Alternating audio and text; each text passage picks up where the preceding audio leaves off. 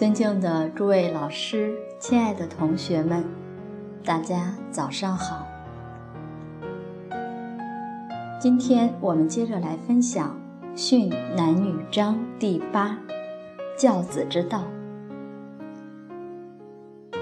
前两天我们一起学习了钟茂森博士的母亲赵良玉为孩子诵诗、送子拜师。所做了一篇送子拜师文，呈给师傅上人。这篇文章读来感人至深。下面钟博士又是如何来自述之后的经历呢？我们下面一起来学习。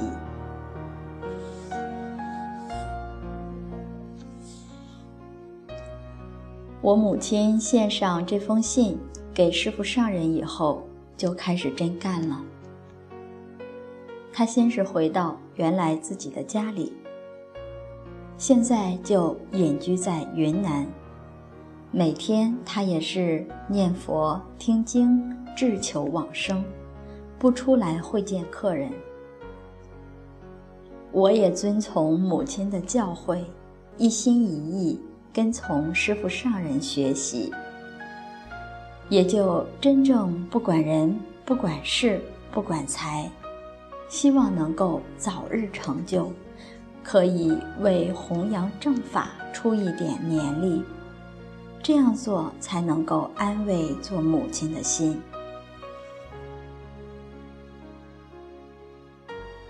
下面经文是这样讲的。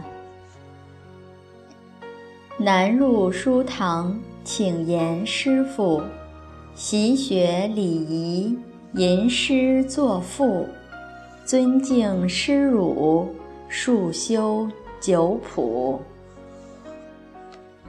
这是讲男孩子的教育。对于孩子分男女，儿子到了读书的年龄，要给他请老师。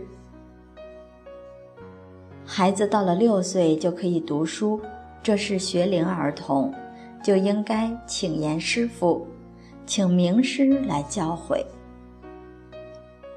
过去是私塾的教育，现在都是正规学校。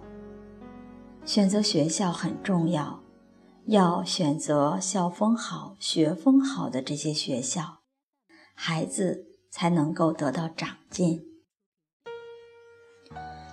过去我母亲为我选择学校，小学是在我们广州黄埔区，是我父母所在单位的小学，是一个工厂的子弟小学。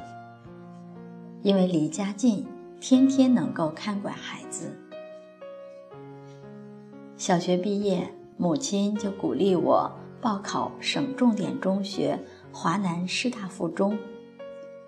这个中学有悠久的历史，我母亲还有我舅父、我的姨母，通通都是这所中学培培养毕业的。这所学校校风非常好，当然招考的分数线也很高。母亲在我临考的日子，她特别请假一个月，在家里辅导我。当时只考三科。语文、数学、英语，母亲天天在家里陪着我读书，让我进入备考状态。因为有这样的一个准备，所以考试也考得很好。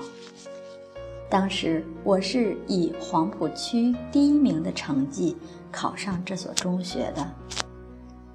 上中学之后，确确实实在德智体各方面都有长进。这所学校是要住校的，老师不仅管学业，还管生活，饮食起居都很有规律，养成良好的作息习惯，真的对我终身都带来益处。后来上了大学，在广州中山大学，之后出国留学，这一切都非常的顺利。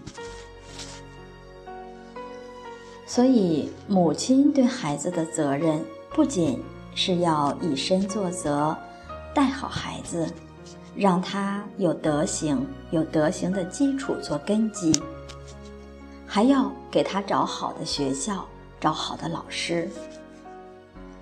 学校的教育是家庭教育的延伸，学校的教育必须要跟家里父母配合，父母配合老师，老师跟父母亲也是密切配合。亲师配合，才能把孩子教好。